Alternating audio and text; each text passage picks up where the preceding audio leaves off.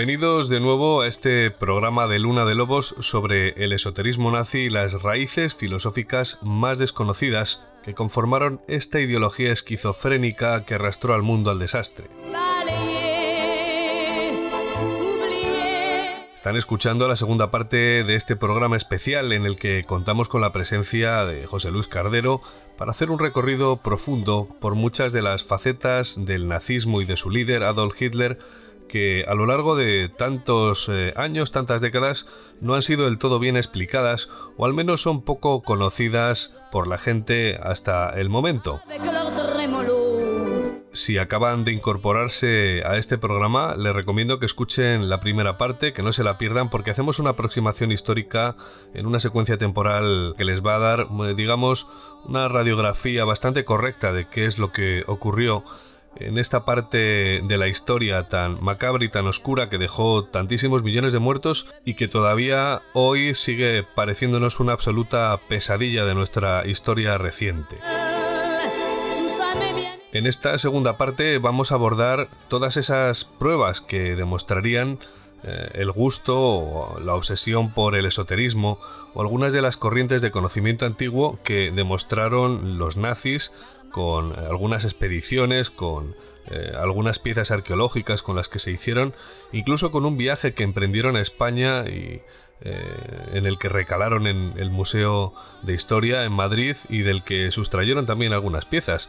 Y para hablar de esto vamos a continuar con nuestro querido amigo José Luis Cardero, ya saben, doble doctorado, Historia de las Religiones, Antropología Social, y vamos a abordar todo este asunto que hemos eh, dejado más o menos, que hemos traslucido más o menos en la primera parte y que en esta segunda espero que la abordemos de forma mucho más directa. ¿Qué tal José Luis? Que estamos de vuelta en esta segunda parte. ¿Qué te ha parecido la primera?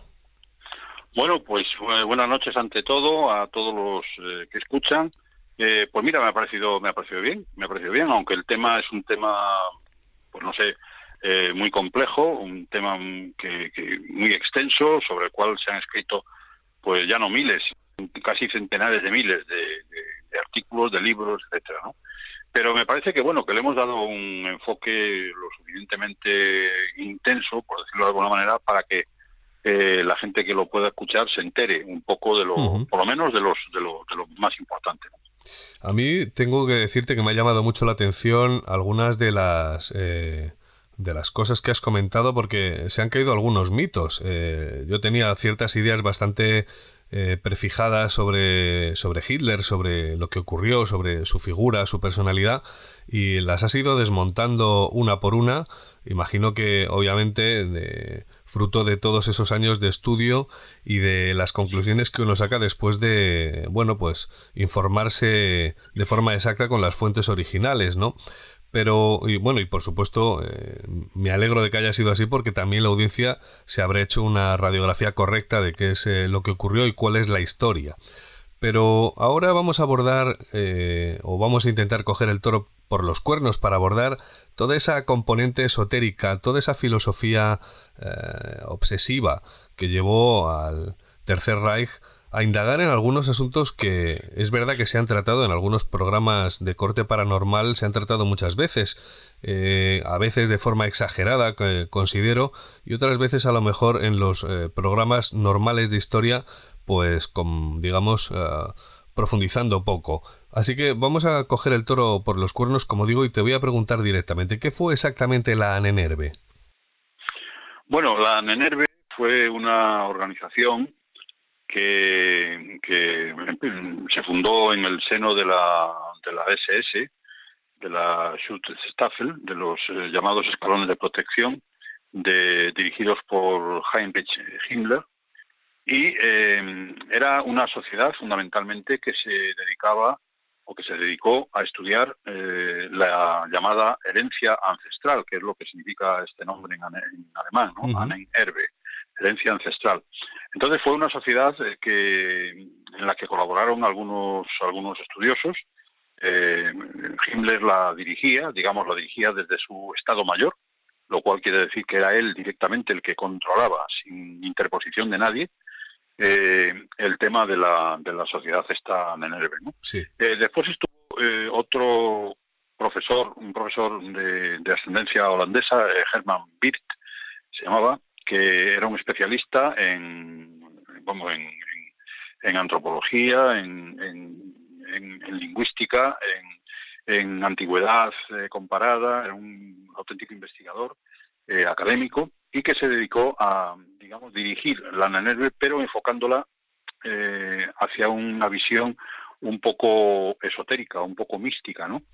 Eh, había una, una tradición, una leyenda, precisamente que el propio Birt eh, desarrolló, eh, sobre una tierra primitiva eh, que, se, que estaba entre lo que hoy es Din- Dinamarca y la península escandinava, en esa zona de mar que, digamos, tiene aproximadamente unos treinta y tantos, cuarenta y tantos metros de profundidad media, y que al parecer ahí había un, un territorio muy grande, muy, muy extenso, que por un fenómeno geológico se hundió hace aproximadamente unos eh, nueve o diez mil años. ¿no? ¿Dónde sería Eh, exactamente?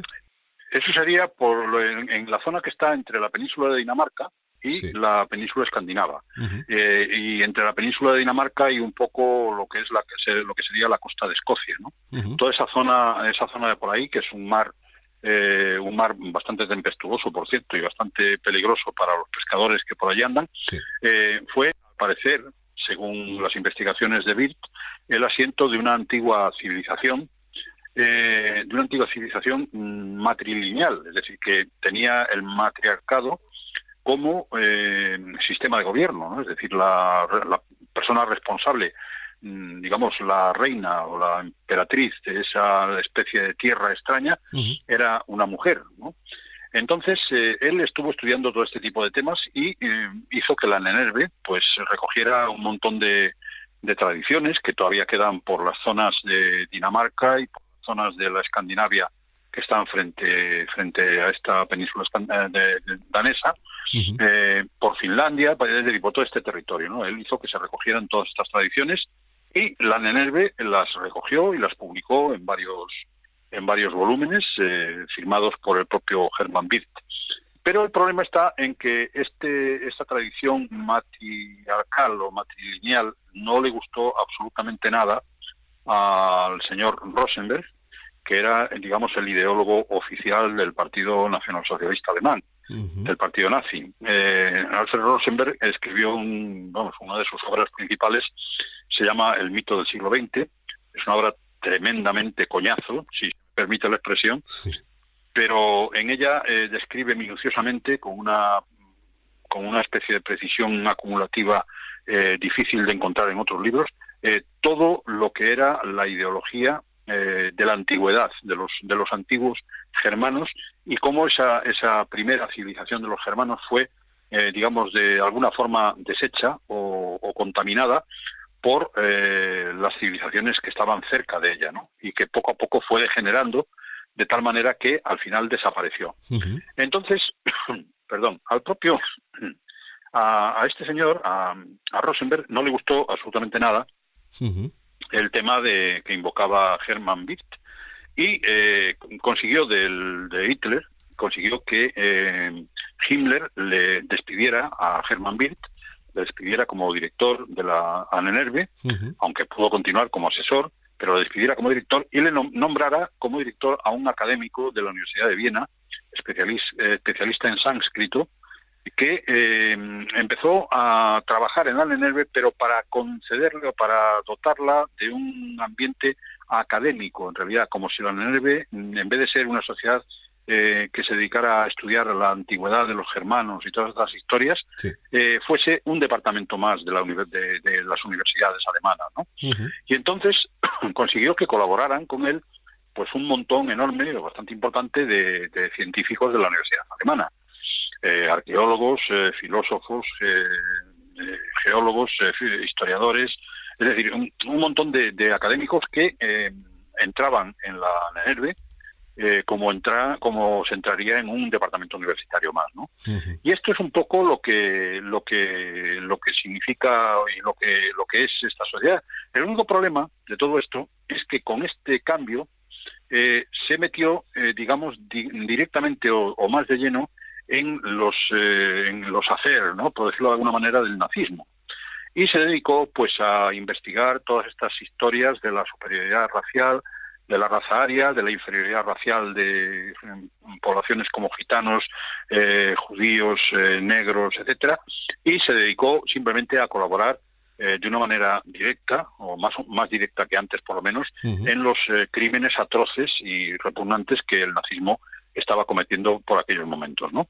Entre otras cosas, eh, uno de los profesores nazis de la Universidad de Estrasburgo, que era una ciudad francesa que, en estos momentos estaba unida a Alemania por la invasión alemania, alemana de Francia, uno de los profesores de la Facultad de Medicina de Estrasburgo, dijo que necesitaba una colección de 500, eh, de 500 cráneos, creo recordar, o de 500 esqueletos, no recuerdo si eran cráneos o esqueletos enteros, de judíos. ¿no? Entonces, eh, ni más ni menos, pues el, el doctor Berger, que era un antropólogo que en su momento acompañó a Schaffer a, Tíbet, en una de las primeras expediciones que, los nazis hicieron eh, para buscar el origen de la raza aria, el doctor Berger, repito, colaboró, en este caso, a través del secretario general de la NENERVE, que era Wolfram Sievers, colaboró con, con la NENERVE para conseguir en el campo de concentración, o de, bueno, exterminio en este caso, de Birkenau, 500 eh, muertos que el profesor de la Universidad de Estrasburgo pudiera eh, transformar en esqueletos para hacer su colección. Naturalmente, ¿Y esto, esto se hizo? Naturalmente el profesor, eh, vamos, el, el, el, doctor Berger, el antropólogo doctor Berger, fue condenado después de terminar la Segunda Guerra Mundial, fue condenado por crímenes de guerra y el catedrático de la Universidad de Estrasburgo se suicidó antes de que lo pudieran coger. y, fíjate qué cosa más curiosa, casi casi en los años 90 se hizo una limpieza absoluta de la Facultad de Medicina de la Universidad de Estrasburgo, eliminando todos los restos humanos que había allí, porque se suponía que parte de esos restos humanos eh, eran de procedencia de los campos de exterminio nazis. Entonces, eh, tú ya sabes que en la Facultad de Medicina pues hay muchos órganos eh, humanos, hay cerebros, hay pulmones, hay intestinos, hay hígados, hay eh, de, todo para que los estudiantes de medicina puedan estudiarlos y puedan hacer sus disecciones y puedan hacer sus estudios. Entonces, en la Facultad de Medicina de Estrasburgo se eliminaron por completo todos los restos humanos que había en la facultad desde tiempos inmemoriales, no se sabe exactamente desde cuándo, por si acaso algunos de aquellos restos hubieran podido ser todavía de los campos de exterminio. Me pregunto, antes has comentado eh, que trataban de, eh, digamos, disociar qué parte de eh, lo que le quedaba como herencia al nazismo, o mejor dicho, a la raza aria, eh, venía mezclada de la influencia de las invasiones de otras culturas. Imagino, por ejemplo, la mayor de la invasión de Roma y toda la interferencia que puedo tener tanto en la parte ideológica como en la parte genética. Y me ha recordado eh, casos que ocurrieron en Noruega en el que gente con una corriente de pensamiento adscrita al neopaganismo, bueno, se pensaban o intentaban encontrar eh, digamos, también esa raíz originaria de pensamiento, de filosofía, eh, casi metafísica, ¿no? Eh, y generaron muchísimos problemas. Lo estaba pensando porque digamos que estas corrientes generaron la quema de iglesias, asesinatos y una serie de cosas que me estaban recordando un poco al tema de los nazis. bueno, es que una cosa, Luis, es, es estudiar desde el punto de vista académico o desde el punto de vista de, investigador, eh, estudiar, por ejemplo, las civilizaciones antiguas, las civilizaciones primitivas. Eh, yo que sé, un, por ejemplo, ponerte un ejemplo, eh, Georges Dumézil es un investigador de, las famosas tres funciones indoeuropeas. ¿no?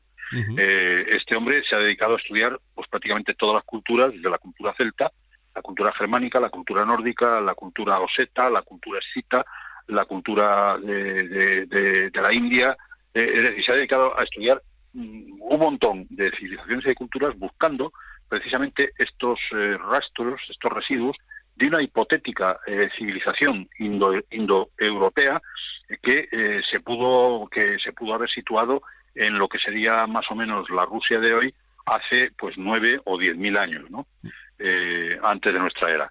Entonces, de todo eso, efectivamente quedan rastros comunes, según los estudios de este hombre. Pero claro, aunque algunos le han acusado de que se dejó llevar un poco por las tendencias o las teorías nazis, yo pienso que una cosa es estudiar con la mente fría las cosas y otra cosa es dejarse llevar por la ideología nazi.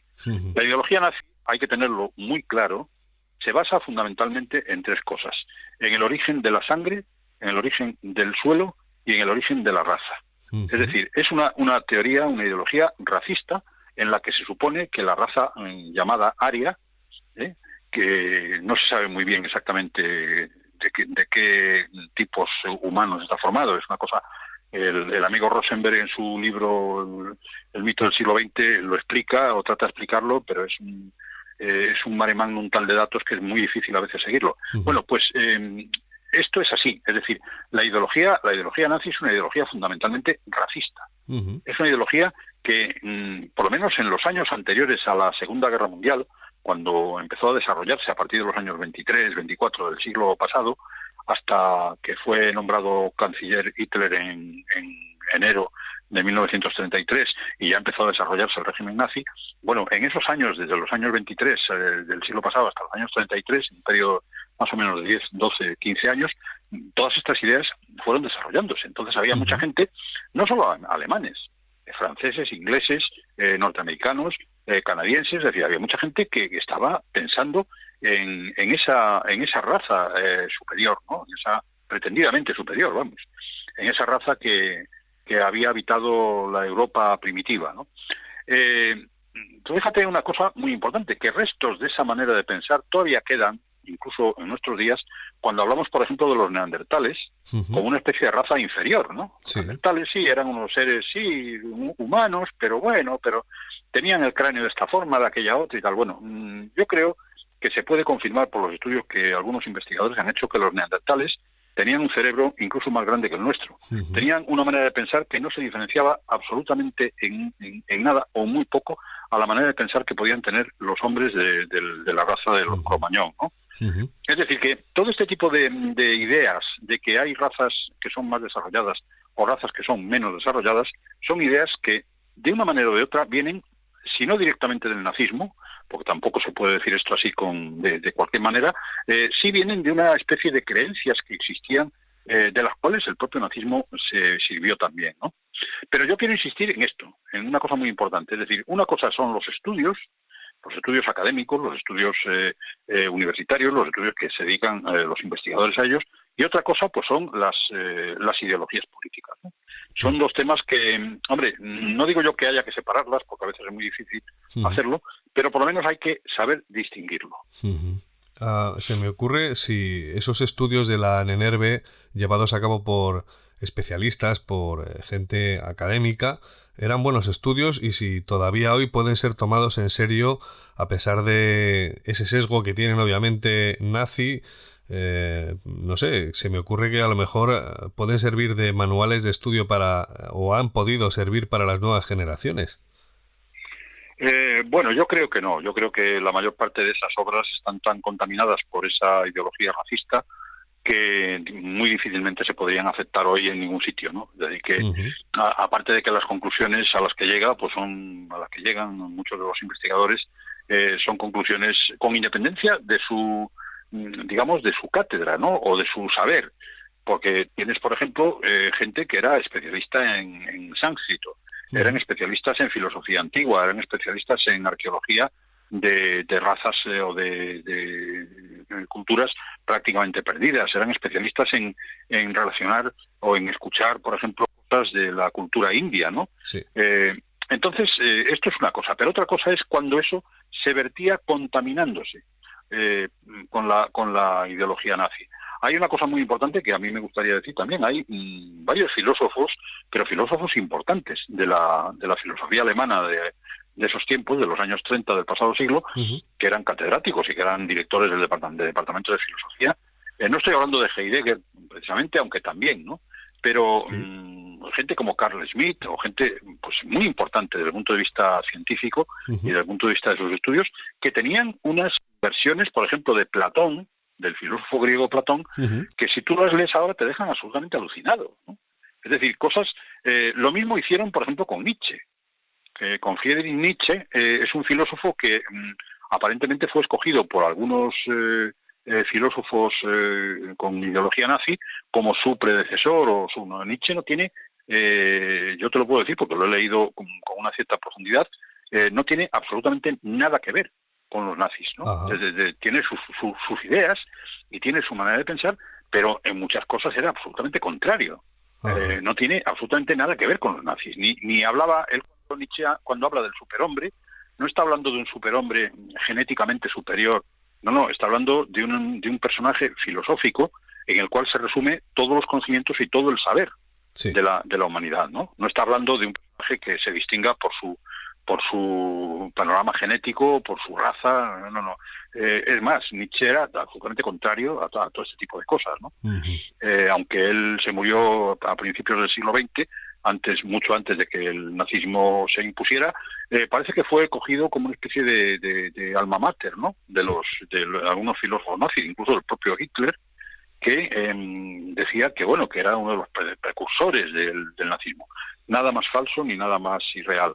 Entonces esto mismo ocurre con mucha gente que se dedicó eh, fundamentalmente, por razones que fueran, a formar parte del partido nazi, a ser ideológicamente afines a los nazis, eh, cuando en su ciencia, la filosofía, la arqueología, etcétera, eh, vertían una serie de ideas que no tenían absolutamente nada que ver con la realidad y que hoy, francamente, se puede decir que no tienen mm, prácticamente ningún valor científico. Y de todos esos estudios que hizo la NENERVE, eh, imagino que eh, enfocando la pregunta desde el punto de vista del esoterismo, de eh, esos estudios que podrían llevar, digamos, o podrían llevarnos a esa temática más relacionada con la magia o con antiguos ritos que están más relacionados también, pues, con, bueno, corrientes mistéricas, ¿no? ¿Qué estudios o qué conclusiones llegaron y, sobre todo, saber eh, qué viajes hicieron, porque tenemos todos la idea, por ejemplo, de la película de Indiana Jones, eh, no sé si es En busca del arca perdida, en la que se cruza, eh, Indiana Jones se cruza con los nazis que están buscando el arca perdida igual que él, ¿no? Y se, se, enciende una disputa entre ellos muy divertida y tal. No deja de ser curioso que, Hollywood se encargara de hacer un, digamos, una anotación sobre este asunto.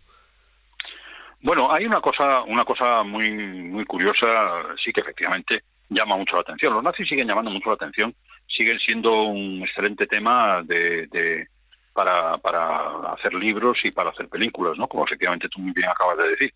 Pero, sin embargo, eh, los nazis ocultan eh, detrás de esa aparente eh, vulgarización de su manera de ver y de su, digamos, de su farándula, ¿no? De los desfiles y todas estas historias, ocultan algo que yo creo, considero que, que creo y considero que es muy importante. Por ejemplo, hubo un antropólogo llamado eh, el profesor doctor eh, Konrad eh, Meyer, de la Universidad de Berlín-Dahlem, concretamente, que en junio de 1942 hizo un proyecto llamado General Plan Ost, es decir, Plan General del Este. Hizo un proyecto de unas 100, 100 páginas aproximadamente. yo, yo lo tengo aquí a la vista, lo tengo una fotografía de él, de este, de este proyecto. Yo lo he visto en la, en la en, el archivo de Coblenza, en Alemania lo he, visto, lo he tenido en mis manos. Eh, mm, tengo fotocopias de todas sus páginas. Bueno, en este, para resumir, en este plan, en el, en el General Plan Ost, el amigo mm, Meyer describe eh, fundamentalmente qué es lo que hay que hacer para conseguir un país, una gran Alemania de unos 600 millones de habitantes, que se extienda prácticamente desde el océano, de, vamos, de las orillas del de, Francia, desde la costa de Francia, hasta los Urales y desde el eh, círculo polar ártico hasta prácticamente Turquía, ¿no? Es decir, que un territorio inmenso en el cual eh, unos 600 millones de personas de raza, por supuesto, aria, de, lo que él decía, que era que tendría que ser la raza aria, eh, fueran, digamos, los predominantes en, ese en ese en ese especie, en esa especie de imperio, ¿no? Este imperio él lo diseñó eh, se lo dio a, Himmler, al jefe de la SS, eh, y lo diseñó aproximadamente para que se cumpliera sobre el año 2020, es decir, más o menos sobre las épocas en las que estamos hoy. ¿no? Naturalmente, eh, de ese general plan Ost no quedan más que unas copias, eh, una, bueno, pero lo, curioso es analizar cómo un antropólogo, es decir, como un, individuo eh, con unos conocimientos académicos eh, absolutamente, absolutamente importantes en, en, en muchos campos, y no solamente en el campo de la antropología, sino en muchos otros campos. Bueno, ¿cómo es posible que una persona así fuera capaz de decir, vamos a ver, me encarga un plan, yo lo hago? Y se hace el un plan, se monta el un plan mm, para conseguir ese país hipotético de 600 millones de personas que sería la gran Alemania, ¿no? Bueno, en el camino había que eliminar pues entre 11 y 15 millones de personas que no eran, por supuesto, vamos, que residían en ese territorio, en ese territorio que ellos querían englobar, pero que no eran de la raza aria. Pues, eh, gente que, yo qué sé, este, este supuesto de la raza aria es también una cosa un poco, un poco esotérica, ¿no? Todos hemos visto, por ejemplo, las fotos del señor Goebbels y del propio Himmler, y del propio Hitler y de verdad yo no sé si ellos representaban o no a la raza aria, pero si lo representaban verdaderamente pues eran un poco patéticos, ¿no? Sí. Eh, que hubiera 600 millones de personas como ellos. sería para escaparse de este planeta inmediatamente, ¿no? Bueno, pues este tipo de cosas eh, ocurrieron.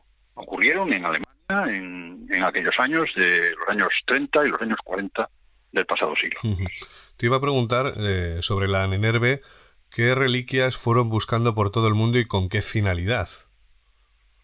Bueno, ellos, eh, sabes que lo, que lo que pretendían fundamentalmente era encontrar una justificación en la arqueología, en la, en la prehistoria, en la filosofía, es decir, en, la antropología, en, un montón enorme de ciencias, en la propia medicina, encontrar unas justificaciones de la existencia de esa primitiva raza que nadie sabe muy bien en dónde estuvo ni, cómo pudo llegar a desaparecer. Y eh, entonces, para conseguir ese, ese, objetivo, ellos buscaron, pues buscaron en el Tíbet, por ejemplo, en la famosa expedición que hemos citado antes de, de Schaffer, que fue dirigido directamente por, por Himmler, eh, buscaron en, el, en, en, en Tíbet, sabes que hay una religión que es la religión Bond de la esvástica, en donde este signo, la esvástica, que es un signo por otra parte muy antiguo, que viene casi casi desde el paleolítico, no tiene en principio nada que ver con los nazis, pues, bueno, pues como ellos vieron que efectivamente esta religión Bon, eh, que es una religión de tipo chamánico, que existía antes del budismo en el Tíbet, eh, tenía como símbolo la esvástica, se fueron allí para investigar, investigar eh, a ver qué es lo que podían encontrar y si los tibetanos antiguos podían ser pues los compañeros ¿no? de esa primitiva raza extraordinaria que era la raza aria eh, primera. Y después también, claro, estuvieron en muchos otros sitios. Ellos consideraban, por ejemplo, que los visigodos eran una, una parte del pueblo germánico que también tenía, eh, eran, los godos sabios, ¿no? Eh, entonces estuvieron buscando también, sobre todo en España, en algunos cementerios, por ejemplo, como el de Castiltierra, en colaboración con las autoridades franquistas del momento, estuvieron buscando pues un hipotético eh, hombre de oro, que no se sabe muy bien en qué consistía, y se llevaron probablemente de España pues una serie de una serie de piezas, una serie de posiblemente de cadáveres o de restos eh, o de cosas que encontraran en este cementerio de, de Castiltierra que tenía era un cementerio visigótico con casi 9.000 tumbas y se las llevaron a Alemania. Entonces tú fíjate cómo sería la cosa que el propio eh, Serrano Suñer eh, que era ministro de, Franco, eh, habló directamente con Himmler y le dijo que por favor, que se lo pedía ahora por favor, pero que podía pedirlo de otra forma más dura, ¿no? Que hicieran el favor de devolver inmediatamente todo lo que se habían llevado de, España. Y, lo cierto es que devolvieron algunas cosas, devolvieron algunos restos que efectivamente habían... Bueno, hay una cosa importante y es que en España en aquellos momentos no había eh, prácticamente medios para medir o para llevar a cabo las investigaciones sobre huesos o sobre los restos que se encontraban en las tumbas, ¿no? Entonces, con esa excusa se los llevaron a Alemania, porque en Alemania sí tenían los medios. Bueno, ellos devolvieron algunas cosas, pero no se sabe si se quedaron con algo y en realidad tampoco se sabe qué es lo que descubrieron.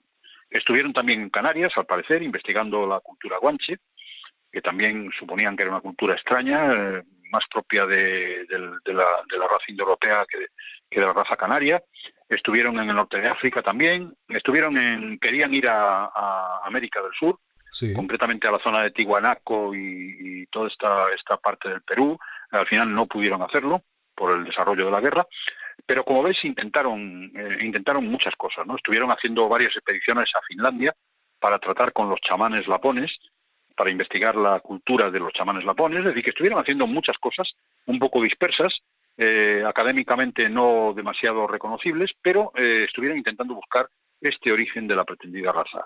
Hay una historia que he leído en algún recorte de prensa rescatado no hace demasiado tiempo, pero ah, la verdad que no, me viene a la memoria exactamente en qué circunstancias. Lo que sí que es es que eh, visitaron eh, alguno de esos mandos, no sé si de la NENERV o directamente del Tercer Reich, el Museo de Historia de Madrid en una de las visitas oficiales que hicieron y se llevaron alguna de las piezas del museo que eran eh, de gran valor y que después eh, creo que han sido ah, pedidas con los años. ¿Tenemos alguna información sobre esto? Bueno, hay muy pocas informaciones porque en realidad no se sabe qué es lo que, es lo que se llevaron. El museo, yo creo que te refieres al Museo Arqueológico Nacional. Sí, eso es. Está al lado de la Biblioteca Nacional. Ese museo es un museo que tiene unos fondos impresionantes pero en los años inmediatos al final de la guerra civil, pues eh, prácticamente las cosas estaban sin recoger, estaban eh, habían sido trasladadas al sótano para evitar los bombardeos, para evitar que se pudieran eh, destrozar con las bombas. Es decir, que estaba el museo un poco en, estado de guerra, ¿no? Y no se sabe, no se sabe ni qué es lo que encontraron los los investigadores alemanes en el museo, si es que encontraron algo, ni qué es lo que se llevaron. Eh, en el museo, hoy día, en el propio almacén del museo, existe una colección impresionante de cosas. Entonces, em, algunas de estas cosas pudieron llamarles la atención a los investigadores de la NENERVE, concretamente a un matrimonio de arqueólogos que había, que estaban colaborando con la NENERVE, estuvieron investigando sobre eh, los yacimientos, eh, los yacimientos del, del vamos, de los, de, los dólmenes y de los menires, del arte megalítico concretamente, eh, no fueron los, los Leisner, es decir, no fueron Georg y Vera Leisner, que son un poco, un poco digamos, anteriores a estos, fueron otro matrimonio de cuyo nombre ahora mismo no me acuerdo, eran eh, marido y mujer, eran los dos de la Nenerve, tanto el uno como el otro, eran especialistas en arqueología visigótica, eh, en arqueología antigua, y estuvieron muchos años investigando, bueno, los años correspondientes a la guerra, investigando en, España, ¿no? Pero no se sabe exactamente qué se pudieron llevar.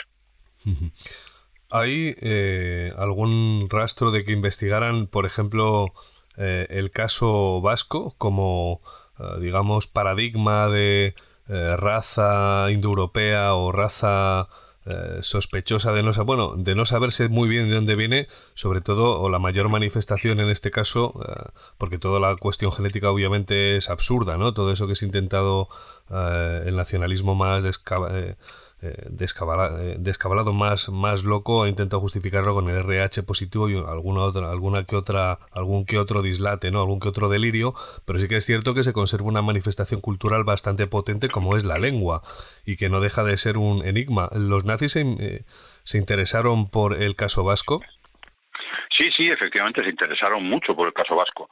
Incluso hubo un cineasta alemán eh, que hizo una película una película que es en la que se recogía pues estas peculiaridades de los de los vascos, ¿no? Eh, tanto referidas al idioma como referidas a las costumbres, etcétera. Pero bueno, lo mismo hicieron con los bretones en Francia. Es decir, el, eh, concretamente el, Partido Nacionalista Bretón eh, tuvo una cierta colaboración con las autoridades nazis durante la ocupación alemana de Francia y después, una vez que terminó la guerra, algunos de sus líderes más fueron fusilados como traidores, ¿no? Como traidores a, Francia. Eh, en España no ocurrió lo mismo, porque en España el régimen franquista no persiguió, por supuesto, ni a los arqueólogos eh, alemanes ni a los españoles, ¿no?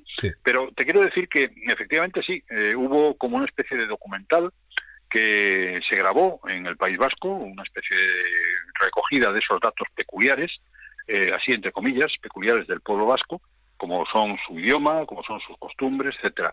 Eh, pero también ocurrió con, con, por ejemplo, como te digo, con Bretaña, ¿no? Con el, con el pueblo bretón, que efectivamente tiene un idioma especial, el bretón, que no tiene, que en principio que ver con el francés, es un idioma diferente, eh, es un idioma de tipo céltico, y eh, Bretaña pues tiene una personalidad pues cultural muy desarrollada, muy propia.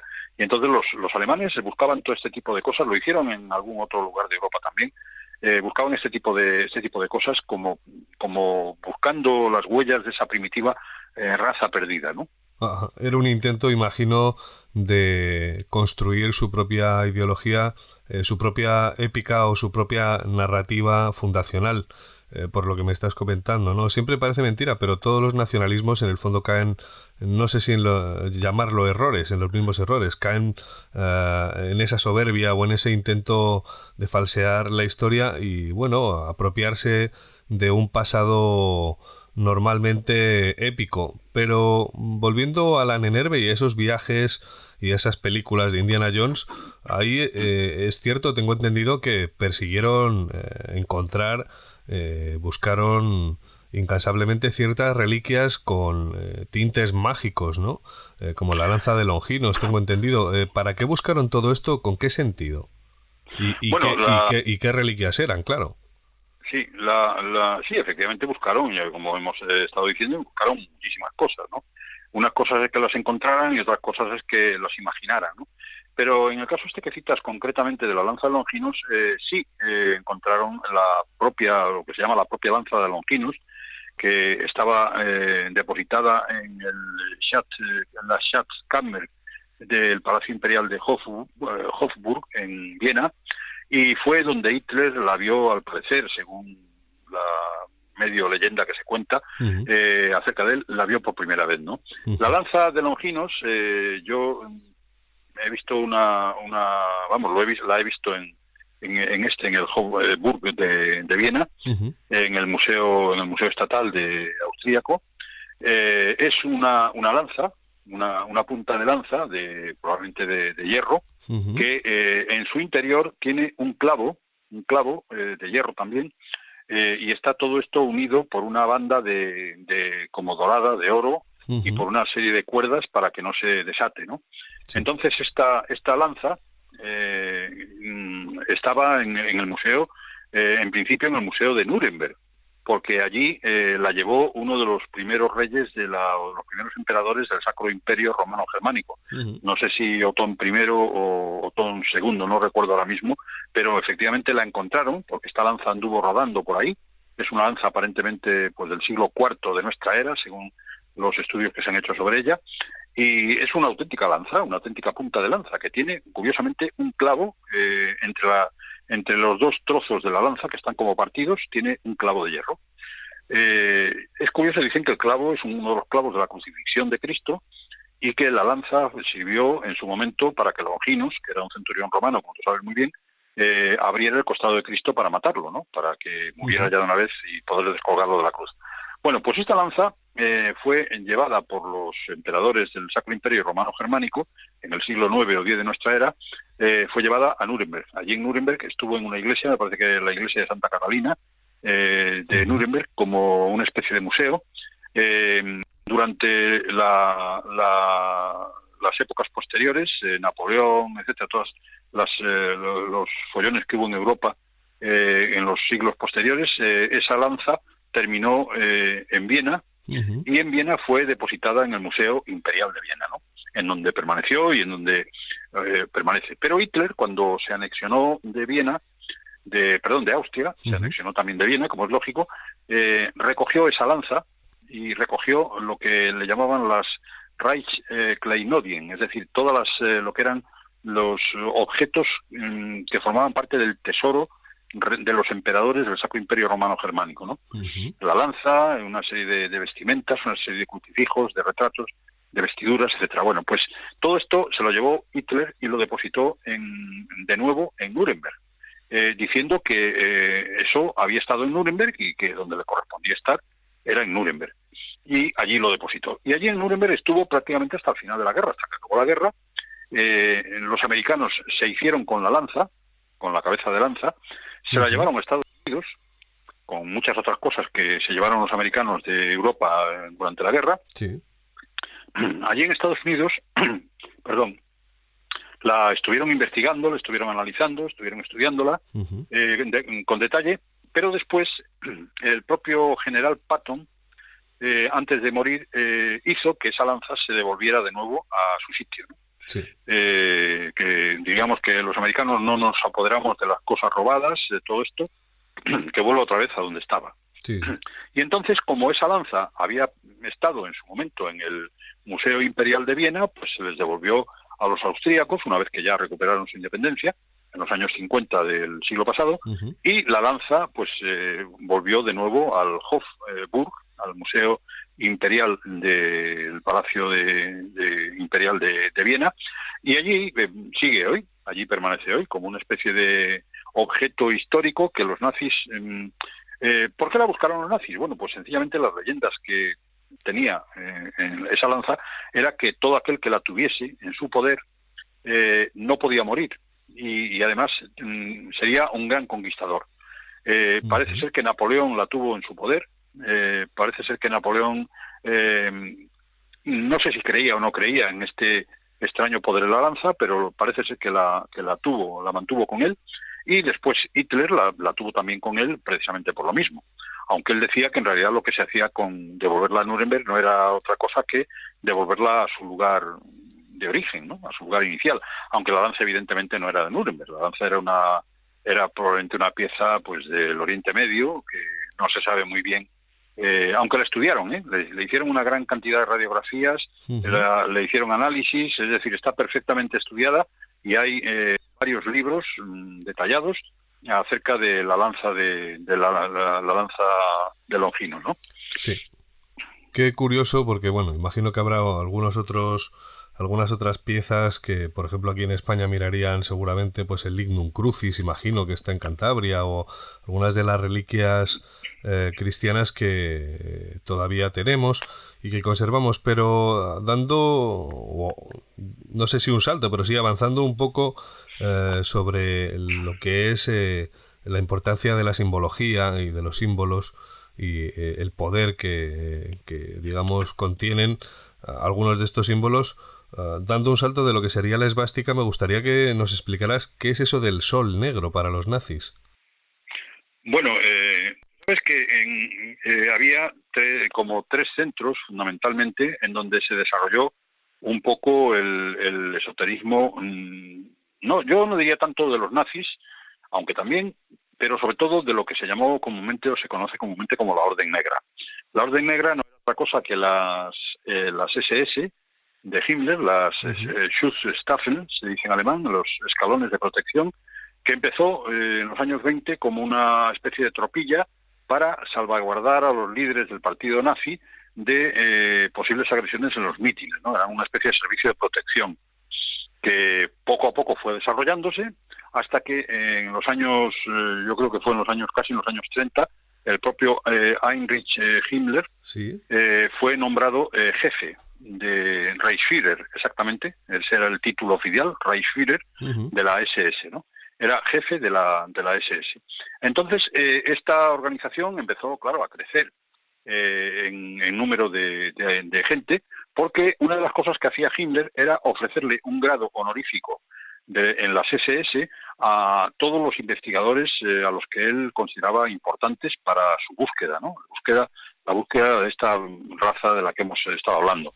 Entonces, todos los eh, investigadores eh, universitarios o todos los investigadores particulares que mm, ya no solamente que formaran, formasen parte de la NNSB, sino que tuviesen un relieve especial, eran investidos por el propio Hitler con un cierto, con un grado especial que tenían en las SS. Las SS era una organización militar con sus grados que iban pues desde sargento hasta general. Entonces tenían una serie de nombres eh, como por ejemplo Obersturmbannführer, que significa en alemán eh, teniente coronel, de la, completamente de las SS, ¿no? Era un grado equivalente al de teniente coronel, y así todos.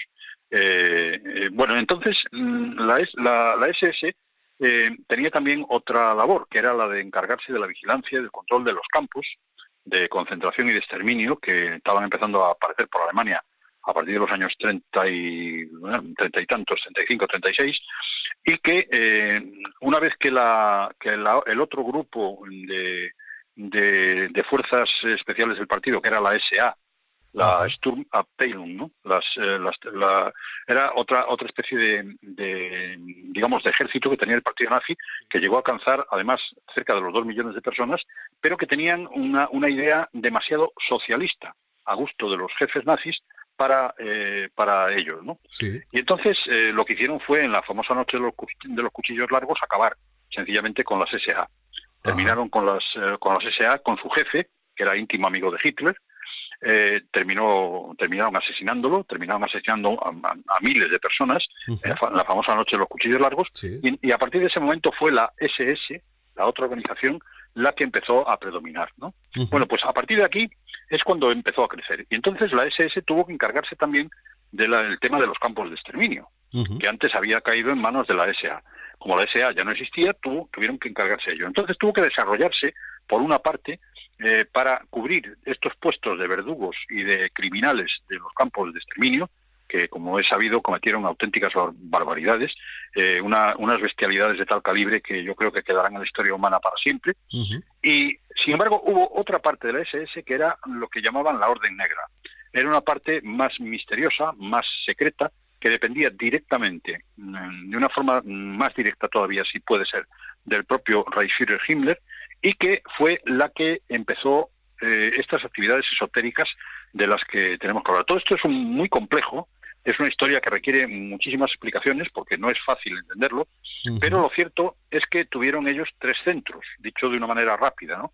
El castillo de Bebelburg, que está en Paderborn, aproximadamente en lo que es el centro de Alemania, eh, tuvieron eh, la abadía de Quedlinburg, de la que se hicieron cargo los, las SS para convertirla en un centro sagrado SS, auténtico, era, era una abadía, una abadía evangélica, que tenía una iglesia y que tenía también pues un monasterio de monjas, y, allí estaba enterrado precisamente, eh, en la abadía de Quedlinburg, estaba enterrado, en lo que es la iglesia, en la parte baja de la iglesia, estaba enterrado el emperador eh, Enrique I el Pajarero, de Erbogeler se llamaba, ¿no? Enrique I el Pajarero fue el padre de Otón I, que fue el fundador del Sacro Imperio Romano Germánico. Y Himmler se creía que era una, eh, se creía ser una reencarnación del propio Enrique I el pajarero, ¿no? Además se llamaba como él, Enrich, Enrique, se llamaba como él. Entonces él creía que Enrique I el pajarero le hablaba y por eso él se iba a Kellinburg, eh, convirtió Kellinburg, eh, se lo expropió totalmente a la abadía y al clero, se lo, quitó de las manos, hizo de, de, la abadía un centro, un centro de, de mm, religiosos, decir así, de la SS, y allí se entrevistaba a él, según él mismo decía, con el espíritu de Enrique I que le decía lo que tendría que hacer para llegar a conseguir esa gran Alemania que todos soñaban. ¿no? Eh, existía otro centro también muy importante, eh, bueno, no, quizás no menos importante que ese, que en Bayreuth, en el sitio en donde los famosos festivales de Wagner. ¿no? Eh, en Bayreuth había un templo dedicado a la diosa madre, un templo no demasiado grande, eh, no demasiado conocido, únicamente conocido por algunos investigadores, eh, en donde había una gran imagen de unos 5 o 6 metros de alto de, la madre alemana, a la que acompañaban eh, tres niños, un niño, un niño y dos niñas, concretamente. Bueno, pues en ese templo se hacían las ceremonias dedicadas a la Gran Madre, ¿no? A la Grande Mother, a la Gran Madre alemana. Pero ese templo fue bombardeado por la RAF y completamente destruido. Lo curioso es que la estatua desapareció, una estatua de 5 metros de alto de mármol, desapareció completamente y no se sabe eh, qué fue de ella. Eh, con ella pasó lo mismo que pasó con muchas piezas nazis, ¿no? que a lo mejor algún nostálgico o algún elemento extraño, eh, no solamente alemán, sino también es posible que americano o inglés o, incluso francés, ¿no? se hicieran con esos restos para guardarlos como una especie de recuerdo. ¿no?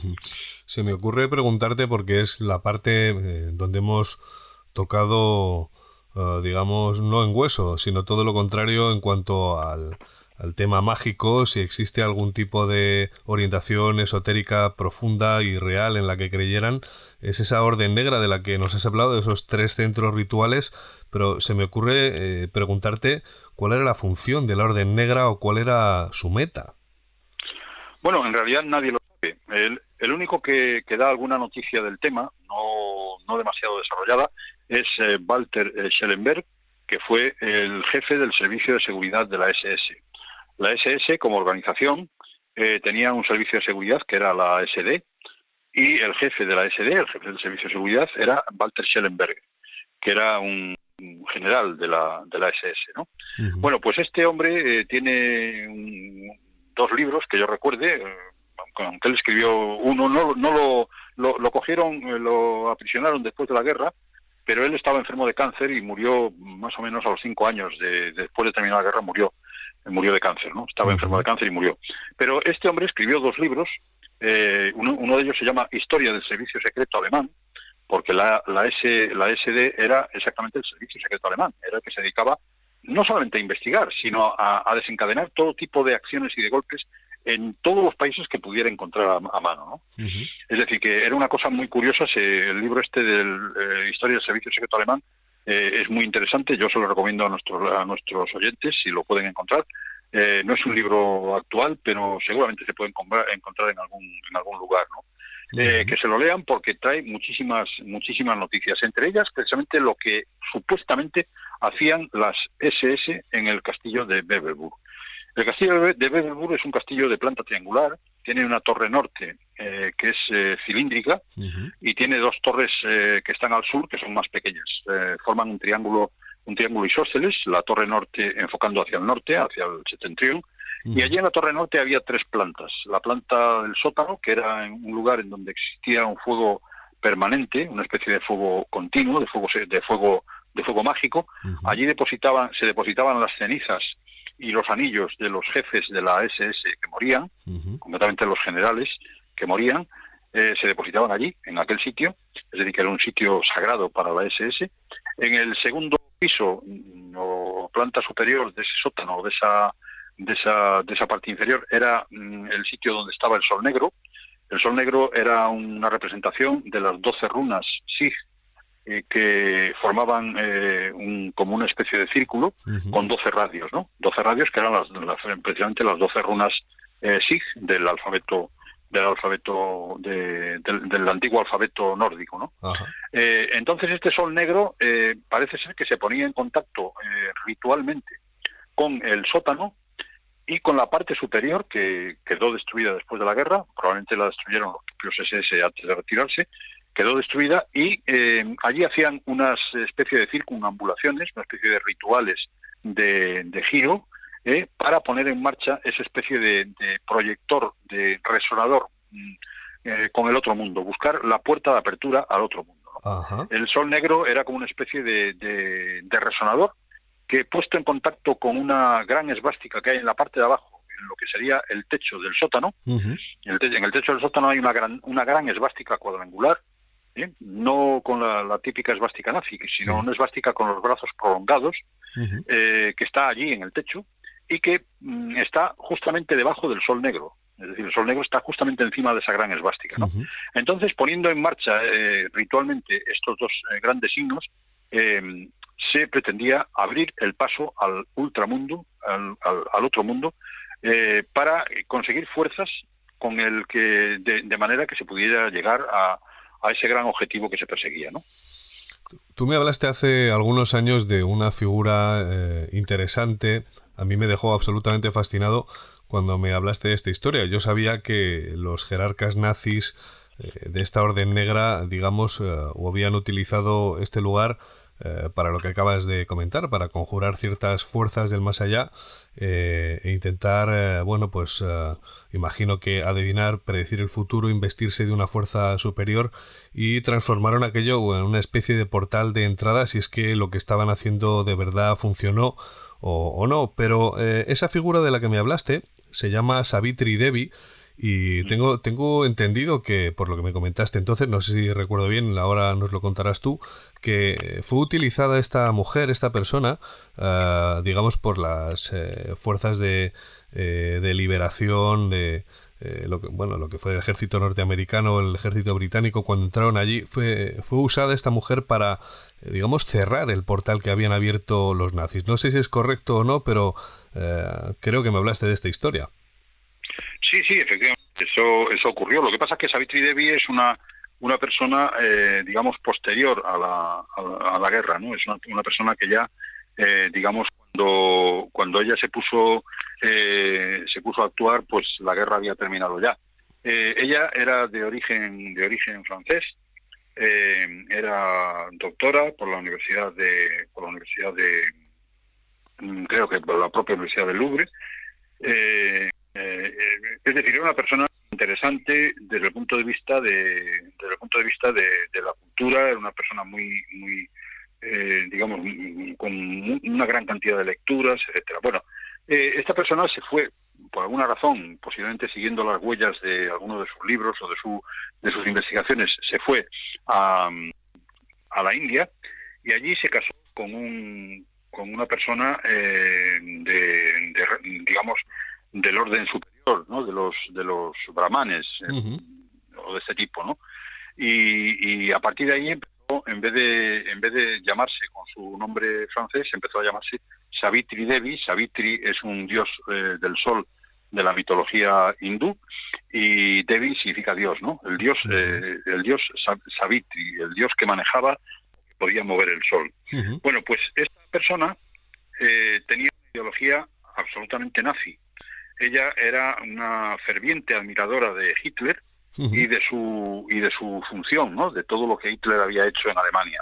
Entonces eh, se vino a Europa, naturalmente ya terminada la guerra, eh, se fue concretamente a la zona donde estaba el castillo de Kellenburg, que era en la zona perdón, de Kedlinburg, no, de, de sí. que era donde estaba, eh, digamos, eh, la ocupación británica, y allí eh, les propuso a algunos de los dirigentes, como investigadora, les propuso hacer una, una especie de ceremonia de cierre para, de alguna manera, terminar con la posibilidad de que el nazismo pudiera volver. ¿no? Es decir, ella consideraba el nazismo como una fuerza mágica eh, y entonces, pues, eh, esa fuerza mágica había que combatirla con la propia magia. Y ella decía que sabía cómo hacerlo. Mm. Entonces, no sé cómo, cómo se arregló, al final parece ser que convenció a uno de los comandantes eh, británicos que había por allí, que quizás tenía curiosidad por saber qué es lo que quería hacer aquella mujer.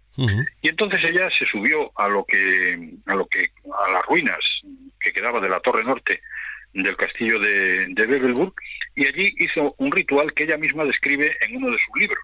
Ella escribió varios libros, pues en uno de sus libros eh, describe, vamos, la información seguramente la, se puede encontrar en el propio, en el propio, en la Wikipedia, entrando con el nombre Savitri Devi, se ve perfectamente todo esto que os estoy contando. ¿no? Bueno, pues eh, ella hizo esta ceremonia, eh, la reflejó en uno de sus libros y mm, parece ser que lo que quiso era cerrar, cerrar esa abertura por la que habían salido unas fuerzas extraordinarias, según ella misma decía, que habían tenido eh, asiento en aquella torre norte sobre la cual ella estaba situada. ¿no? Los ingleses asistieron un poco escépticos, un poco, bueno, diciendo, bueno, a ver qué hace esta mujer, como no estaba haciendo nada realmente peligroso que pudiera poner en peligro a nadie, pues la dejaron, ¿no? Pero el problema está en que después, una vez que terminó con esta ceremonia, eh, se fue a, a, alguna ciudad alemana, concretamente no sé si fue a Hamburgo o una, de estas, y se puso a repartir propaganda nazi directamente en las calles de Alemania, de la Alemania de la, posguerra, ¿no? Con lo cual, claro, fue inmediatamente detenida eh, y eh, juzgada y encarcelada, ¿no? No le metieron muchos años de cárcel, porque al fin y al cabo tampoco había hecho nada demasiado grave, sí. pero eh, estuvo pues como un año, año y medio en la cárcel. Pasado ese año y medio, ya estamos hablando de los años 50, eh, del siglo pasado, pues ella se fue a vivir con una amiga que tenía en Inglaterra, abandonó Europa eh, decepcionada, diciendo que no podía eh, hacer nada en favor de su idea, de su idea nazi, ella era una nazi convencida, eh, y se fue a vivir con esa amiga y allí en Inglaterra murió y allí fue incinerada y allí están sus restos. ¿no? es una figura curiosa porque mm, pocas, pocas cosas se saben de ella con seguridad, pero eh, lo cierto es que, mm, eh, no sé, nos da una idea de que algo extraño estaba moviéndose eh, por aquellas fuerzas que el nazismo manejaba, ¿no? Algo, algo extraño había por ahí que, que ella pues quería también controlar de alguna manera, ¿no?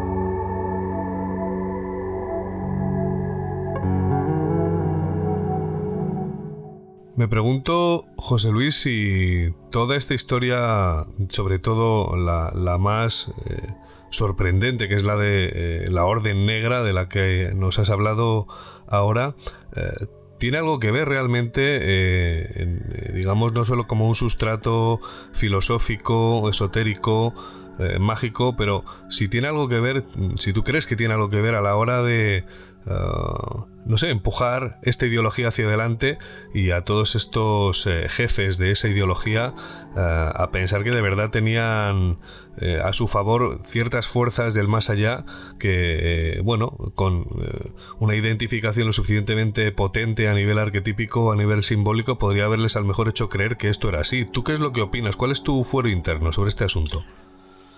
Bueno, yo en realidad creo que, ellos, eh, bueno, lo que, lo que no lo que no te puedo asegurar, a pesar de que, de que he tratado de investigarlo en muchas fuentes, es lo que creían exactamente. Yo creo que en el fondo, por lo menos algunos de ellos eh, sí creían en la, en la existencia de esta posible manera de, regresar al pasado y en el pasado recoger esas fuerzas que habían eh, conseguido mm, levantar esa primitiva, extraña, extraordinaria raza aria que poco a poco fue degenerándose después, ¿no? Pero mm, eso es una cosa. Otra cosa es que efectivamente eh, ellos eh, pudieran desarrollar eh, todo este tipo, todo este tipo de, ideas, ¿no? hombre, no cabe duda de que hubo personajes que efectivamente parece ser que creyeron firmemente en estas en estas elucubraciones y que trataron de, de llevarlos adelante, ¿no? Eh, y que casi todos ellos estaban estuvieron en la primera Nenerve y que fueron conservados también en la, en la segunda Nenerve, la Nenerve digamos más académica. Pero eh, yo pienso que la propia, el propio desarrollo de la guerra y sobre todo la, la eh, ¿cómo decirlo? La, la, carga, la carga, la terrible carga simbólica que suponían los, los millones de crímenes y de asesinatos cometidos en, en, ese, en ese transcurso de la guerra, por además precisamente por por esa por esa gente que tenía esa ideología no sí. Una ideología digamos de, que hablaba de la gran madre de la gran madre patria que hablaba de, esa gran raza superior. Bueno yo creo que todo eso quedó al final tan contaminado por la propia acción bestial y brutal de los millones de asesinatos que se cometieron que al final mm, yo creo que todo eso terminó por desaparecer. Eh, desaparecer de una manera un poco un poco digamos, eh, tapada o un poco, eh, no sé, como, como, como escondida, ¿no? Y después de la guerra, a lo mejor algunos, pues, eh, pretendieron revivirlo, pero el problema está en que ya no sabían exactamente qué hacer, ya no sabían, ya no contaban exactamente con aquellas fuerzas que, al parecer, habían obrado de alguna manera en esos centros mágicos que los nazis tenían, ¿no? En el castillo de Bebelburg, en la abadía de Keldenburg y en el en el centro del gran centro del gran santuario de la diosa madre en Valle eh, entonces el problema está en, no es en querer hacerlo, sino en saber cómo se hace. Y como todos los documentos, toda la documentación de los nazis eh, prácticamente desapareció después de la guerra, eh, curiosamente volvió a surgir pues 50 o 60 años después, cuando empezaron a escribirse los primeros libros, pero en Alemania estaba prácticamente, no es que estuviera prohibido, pero vamos, estaba muy mal visto el andar con estas cosas, ¿no? Entonces, todo eso prácticamente desapareció, se quedó como, como oculto, como escondido, y después, pues bueno, pues sí, años después, eh, varios investigadores eh, eh, trataron de, revivir un poco este, este carisma, ¿no? Pero yo creo que sin éxito, sin éxito, porque si en algún momento esas fuerzas tuvieron alguna efectividad, eh, y si en algún momento estuvieron, estuvieron, digamos, invocadas y fueron invocadas y respondieron, eh, fue en aquellos momentos eh, cruciales de los años 30 del pasado siglo. ¿no? Una vez ya desatada la guerra, una vez desarrollada la, terrible y, espantosa historia de los campos de exterminio, de los millones de muertos que causó la Segunda Guerra Mundial en, en un montón de países de Europa, incluso de fuera de Europa, una vez pasado todo esto, ya digamos que las cosas eh, están en otro nivel, ¿no? Eh, me pregunto qué pasó con todos aquellos investigadores, aunque lo hayas más o menos esbozado en, tu última intervención. Eh, me pregunto qué pasó porque después de la guerra algunas de estas personas siguieron funcionando. Te lo pregunto porque está claro que las ideologías no se diluyen en el agua. No, no, no, evidentemente, evidentemente, pero claro, el problema está en que en aquellos momentos el, postular una ideología o el hablar en, forma eh, semejante a los nazis suponía la, condena inmediata, ¿no? que, te, pudieran, vamos, incluso hoy día, ya no estamos hablando de los años 30, de los años 40, de los años 50, hoy día en Alemania, en cualquier ciudad de Alemania, tú levantas el brazo, saludas en la forma que lo hacía Hitler y te, y te llevan a la cárcel directamente. Es decir, que no estamos hablando de algo que, que, bueno, que puede, que es una, una ideología más. No, no, no. Vamos a ver, esto en Alemania estuvo terminantemente prohibido eh, ya no solamente el partido nazi, sino cualquier tipo de expresión, aunque las hubiera, aunque las hubiera ocultamente y posiblemente de forma escondida, eh, se siguieran propagando. Hombre, muchos de los criminales de guerra nazi estuvieron viviendo en Alemania casi hasta los años 50, ¿no? Hasta bastante después de la guerra. El propio el propio Mengele, ¿no? Estuvo trabajando en una granja hasta el año cincuenta y tantos que se pudo eh, vía Génova se pudo escapar a Argentina, ¿no? Es decir, que todo este tipo de cosas efectivamente es posible, pero en Alemania digamos que no. Y en la otra Alemania, en lo que era la, Alemania, la República Democrática Alemana, eh, hacer una cosa de esta significaba automáticamente la pena de muerte. Es decir, que no había más historia, ¿no? Es decir, eh, mataron a miles de eh, nazis simplemente por el hecho de serlo. Es decir, que no, no, allí no se andaban con, no se andaban con historias. Es decir, no se andaban diciendo, hombre, bueno, sí, el derecho, y no no, no, no. Es decir, tú ya no digamos que mm, expusieras una ideología nazi.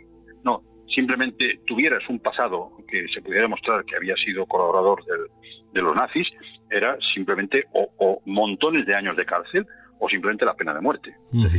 así de claro, ¿no? En la Alemania, en lo que sería la República Democrática Alemana. En la República Federal no, eran, digamos, más eh, occidentales, eh, jugaban más con el derecho y tal, ¿no?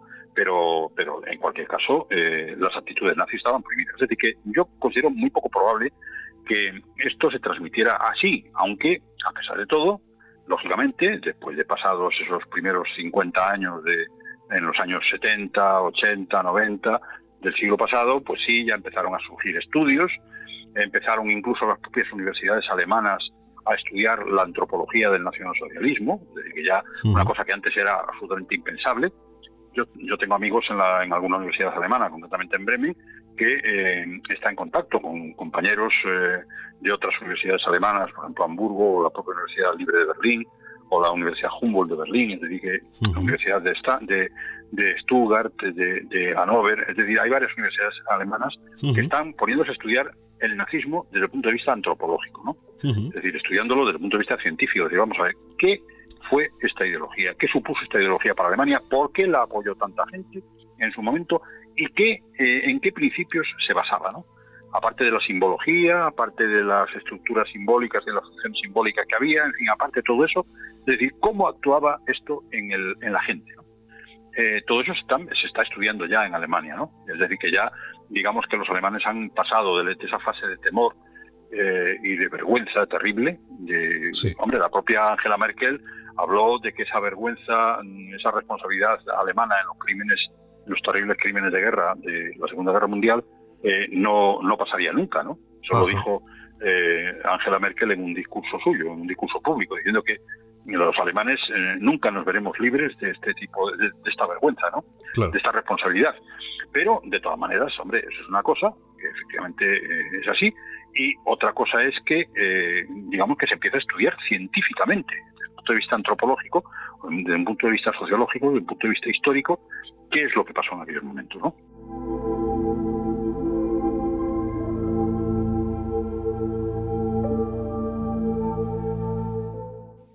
Hay eh, una cosa que me eh, hemos hablado en el primer programa y que me gustaría rescatar ahora y es eh, la aparición de ciertos lugares en los bosques en Alemania, en Centro Europa en general. yo lo he visto en Suiza también y en Austria, en, en los que se producen reuniones eh, bajo ciertas lunas, digamos que sería algo así como lo que ocurría en la Europa de la Inquisición, eh, esa Europa pagana en la que las brujas oficiaban sus rituales, sus aquelares, y que en la actualidad se ha rescatado eh, no sabemos exactamente desde cuándo, pero sí bajo una, un paraguas llamado el neopaganismo. Y te pregunto esto porque, eh, recordando lo que hemos hablado en la primera parte, en la zona del Berghof, en, en Berchtesgaden, en esa zona alpina donde Hitler eh, tenía su residencia de retiro, muy, muy visitada por su parte y también por algunos otros jerarcas del Tercer Reich, bueno, pues encontré, como decía, un centro ritual en frente de esa casa en mitad del bosque con cierta simbología que por supuesto hacía referencia al fascismo sin ningún tipo de, de problema. Y me pregunto si estos movimientos neopaganos es posible que estén hurgando en esa parte ideológica eh, sin ningún tipo de complejo y queriendo rescatarlo sin complejos. Bueno, es posible, es posible, efectivamente. Bueno, de hecho, sí ocurre. Yo también he sido testigo de, la actividad de algunos de algunos de estos grupos. Bueno, concretamente hay grupos neonazis en Alemania, aunque como hemos dicho están eh, radicalmente prohibidos, pero eh, que están ahí, ¿no? Está claro. Hay una cosa interesante que yo creo que debemos de tener en cuenta.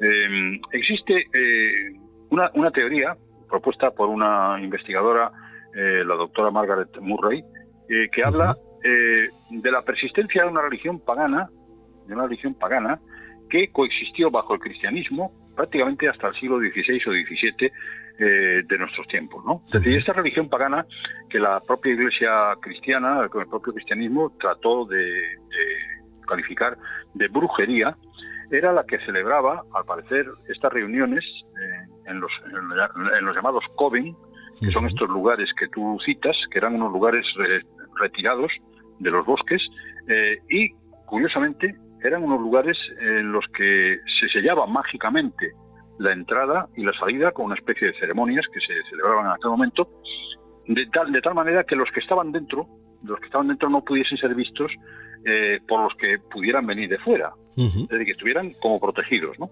Y allí en, esos, en esa especie de rituales o en esa especie de reuniones que se hacían en determinadas circunstancias, en las noches de luna llena, en fin, unas unas circunstancias especiales, eh, aparecía una figura muy curiosa que se llamaba el hombre negro. El hombre negro eh, no era una figura mm, del otro mundo, ni era, según las investigaciones eh, que Margaret Murray ha podido recoger, no, era una figura real, una figura que, estaba en contacto directo con, sus fieles o con aquellos que celebraban con él esa, esa reunión, reunión a la que se conocía como Sabbat, y que posteriormente eh, fue considerada como una reunión de brujería. Pero en realidad yo creo que eso fue más bien un motivo de propaganda de la propia Iglesia cristiana que eh, vio en esta religión mm, pagana y que, era que fue contemporánea suya durante un montón de siglos veía un serio un serio problema no veía un serio problema de competencia de competencia religiosa. El cristianismo quería tener el monopolio absoluto de todas las fuerzas de lo sagrado y de todas las comunicaciones con lo sagrado eh, y esta religión, pues era una religión que abría otra puerta, abría otra especie de puerta.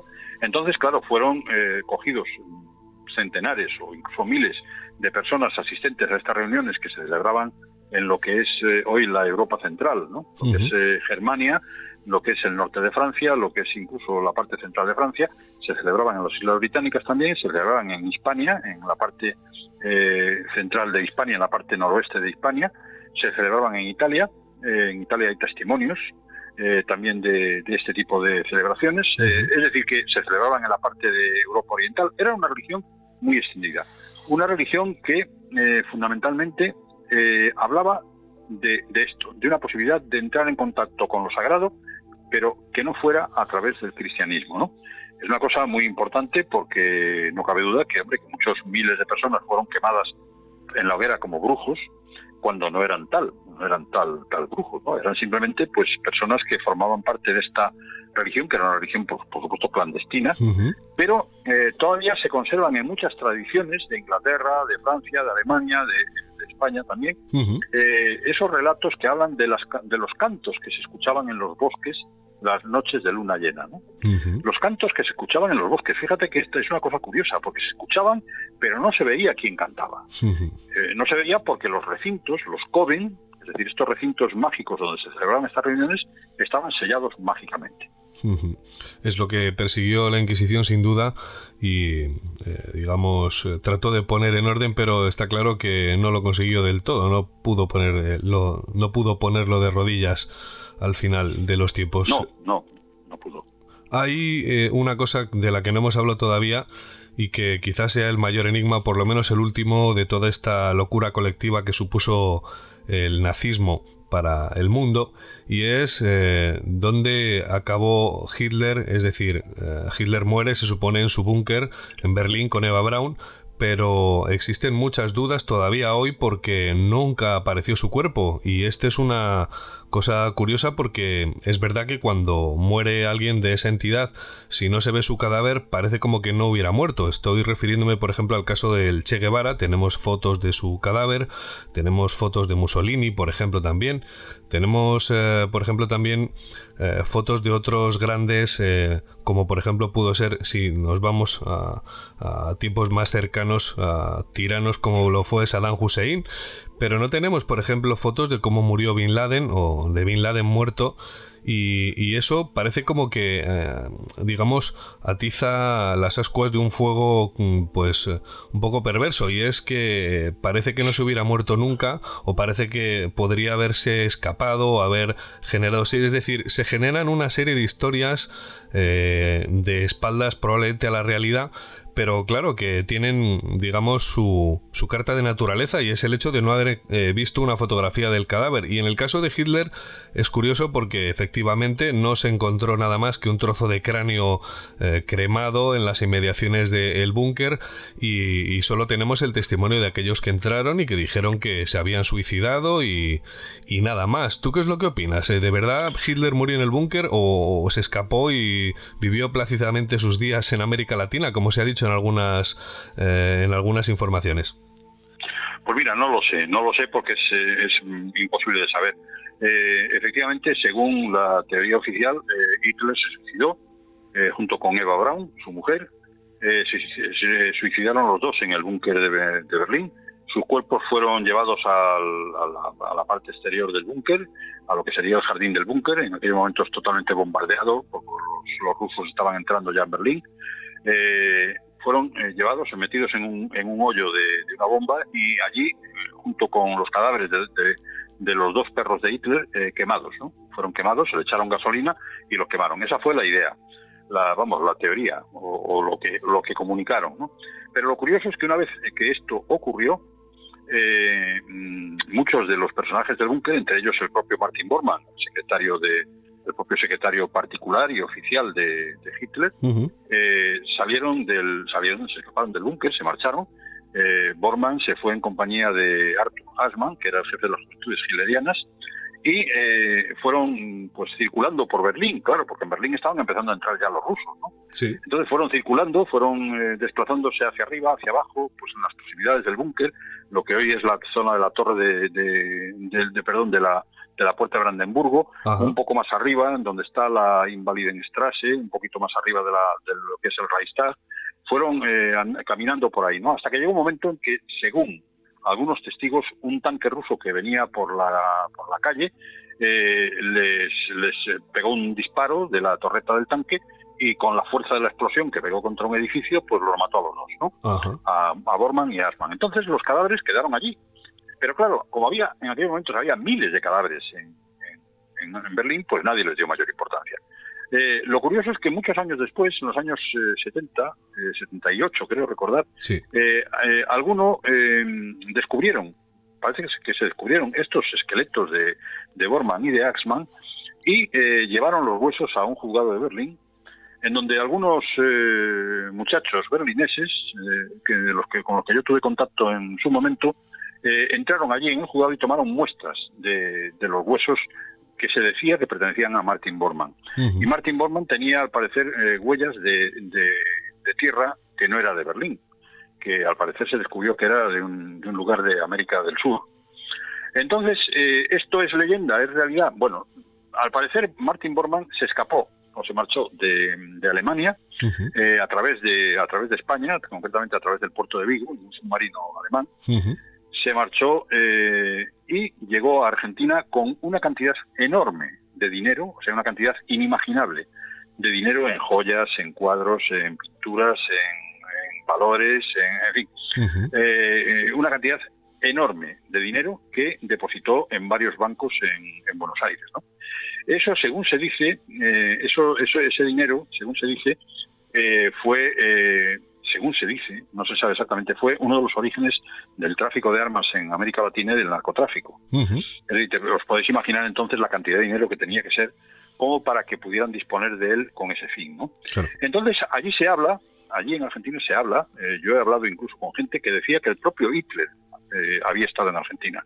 Es decir, que Hitler no había muerto en Berlín, sino que se había escapado de Berlín y que había ido con Bormann en un submarino especial que había desembarcado en una zona del sur de, de Buenos Aires, en la costa argentina del sur de Buenos Aires, y que desde allí se había eh, ido a la casa de unos eh, residentes alemanes. En Argentina en aquellos momentos había muchos alemanes residentes, eh, y, allí en aquella casa fue donde, donde persistió, donde pervivió, hasta que enfermo, porque él estaba enfermo, pues terminó muriéndose. su cuerpo fue quemado y sus cenizas fueron recogidas en una urna que todavía conserva, se conserva en algún lugar secreto de Argentina, según la, según estas leyendas y estas tradiciones. Pero lo cierto, lo cierto es que con seguridad eh, no podemos afirmar nada. Sí podemos afirmar que efectivamente eh, no se encontraron los cadáveres ni de Bormann ni de ni de ni de Hitler ni de Eva Braun, eh, pero eso en Berlín con los miles de cadáveres que existían tirados por el suelo en aquellos momentos en que los rusos empezaban a entrar, hubiera sido perfectamente posible, ¿no? Es decir, que no, no hubiera sido nada extraño que algún esqueleto medio quemado por las bombas o por el fuego, o por lo que fuera, eh, hubiera persistido. Yo no lo tengo nada claro. Tengo una especie de cierta creencia interior mía, es que eh, Hitler se libró de, de, esa, de ese final de su régimen, ¿no? Y pudo escaparse a otro, a otro sitio pero es una creencia mía, una simple hipótesis que no puedo confirmar de ninguna manera.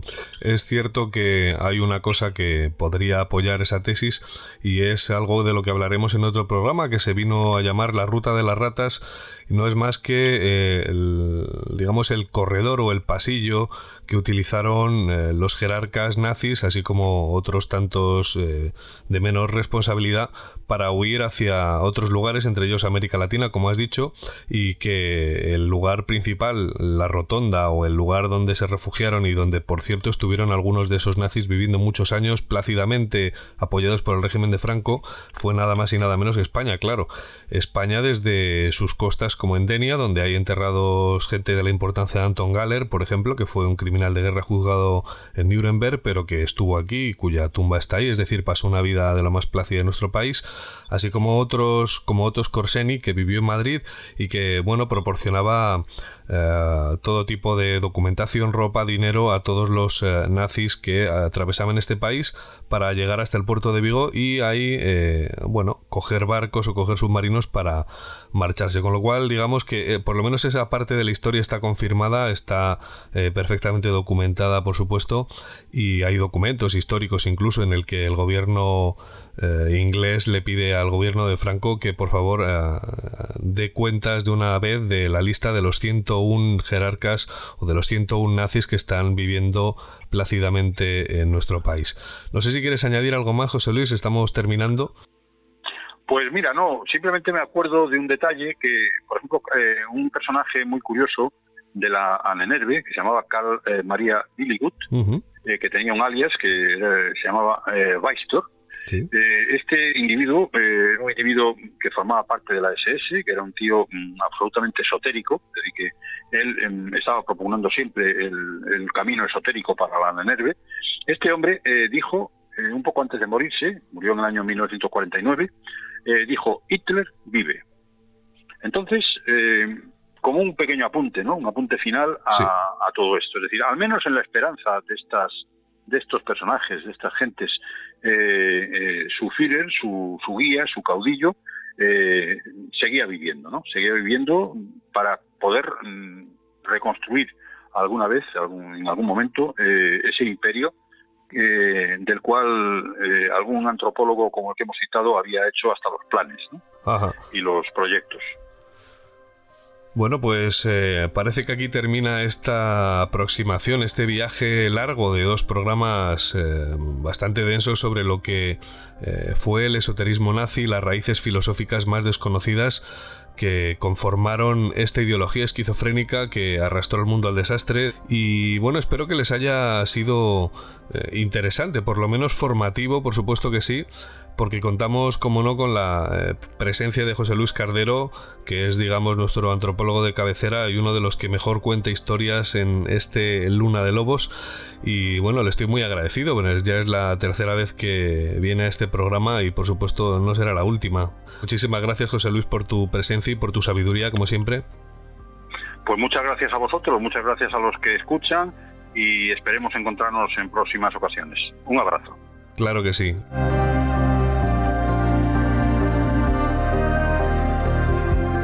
Y nosotros nos marchamos, eh, no sin antes hacer una breve reflexión sobre todo este episodio tan oscuro de nuestra historia, del que parece que todavía no nos hemos librado porque no deja de ser la última gran pesadilla de Occidente.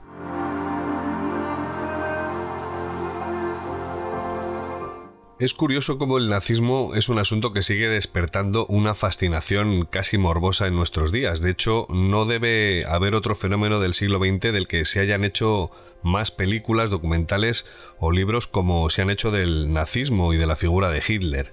Y eso que hubo otros fenómenos políticos en la época que generaron muchos más muertos y destrucción, como lo fue la Rusia de Stalin, por su parte, el pueblo alemán, lejos de esconderlo, ha hecho un ejercicio admirable de revisionismo y en sus escuelas se enseña desde muy temprano la verdad de su violento pasado. Incluso en secundaria a los adolescentes se les obliga a ver algunas de las filmaciones más atroces de la guerra o de los campos de concentración. Así es la penitencia de un pueblo que lucha contra sus fantasmas, consciente de lo fácil que es cruzar la frontera de lo atroz y convertirse en una bestia. A lo largo de todos estos años se ha investigado mucho sobre el triunfo del nazismo y su aceptación por el pueblo alemán, pero siempre se llega a un mismo callejón sin salida, a la pregunta sin respuesta. ¿Cómo se llegó a esa deshumanización y alcanzar esas cotas de horror? ¿Cómo pudo suceder algo así? La explicación más interesante la aportó el famoso psiquiatra suizo Carl Jung.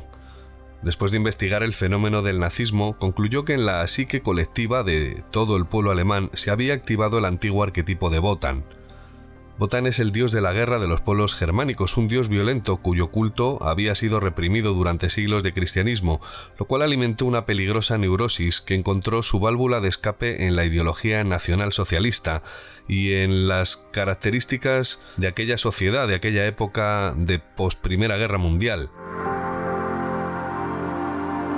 Ya hemos visto con nuestro entrevistado José Luis Cardero cómo el nazismo hizo un uso masivo de simbología muy bien estudiada. Toda esa ritualización le hablaba directamente al inconsciente de un pueblo deprimido, humillado y especialmente sensible a cualquier discurso que apelara a un nuevo horizonte de dignidad. Después de ver a Hitler en directo, para Jung estaba claro que el Führer era más un chamán que un hombre con una excelente oratoria. Según el psiquiatra suizo, el Führer se convirtió en un avatar que canalizó toda esa energía psíquica colectiva reprimida, el inconsciente colectivo de todo un pueblo había conectado con los arquetipos sagrados de sus ancestros y Hitler era su altavoz. Las tesis de Jung siguen estando de plena actualidad. La participación de la mente inconsciente y la activación de elementos atávicos parecen determinantes y explicarían buena parte de aquella enajenación colectiva. Más recientemente tenemos el caso de lo que ocurrió en los Balcanes eh, después de la desintegración de la Yugoslavia en la década de los 90, con todas aquellas guerras terribles. Lo cierto es que parece imposible que se desencadenara un escenario similar, pero ¿usted qué piensa? ¿Acaso estamos exentos de repetir algo así? Parece imposible, pero en la actualidad están ocurriendo cosas a la vista de todos que en su momento abonaron el camino del nacionalsocialismo. Fíjense, desde la crisis de 2008 han vuelto a resurgir los populismos. Además se han reforzado los nacionalismos y en algunos países han empezado a calar los discursos radicales. Es como si las democracias hubieran involucionado y lo cierto es que el terreno está cada vez más abonado para que se desencadenen situaciones imprevisibles. Ahí tenemos el reciente ejemplo de Donald Trump, el caso del Brexit, alentado por un discurso nacionalista radical. A día de hoy eh, Brasil está gobernado por Bolsonaro y los extremismos políticos han vuelto a los parlamentos en muchos países occidentales. Da la sensación de que lo peor de las viejas ideologías eh, se hubiera desenterrado. Y uno se pregunta qué hubiera ocurrido si la escalada de tensión de Trump contra China hubiera ido más allá de las palabras o si Rusia hubiera invadido más allá de los límites de Crimea, o incluso si una intervención internacional en Siria hubiera desencadenado un conflicto global.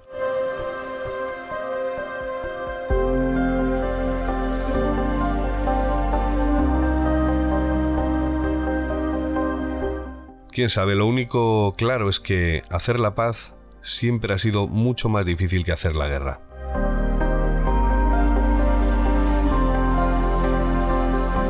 Bueno, y nosotros nos marchamos ya. Nada más, muchas gracias por escuchar como siempre.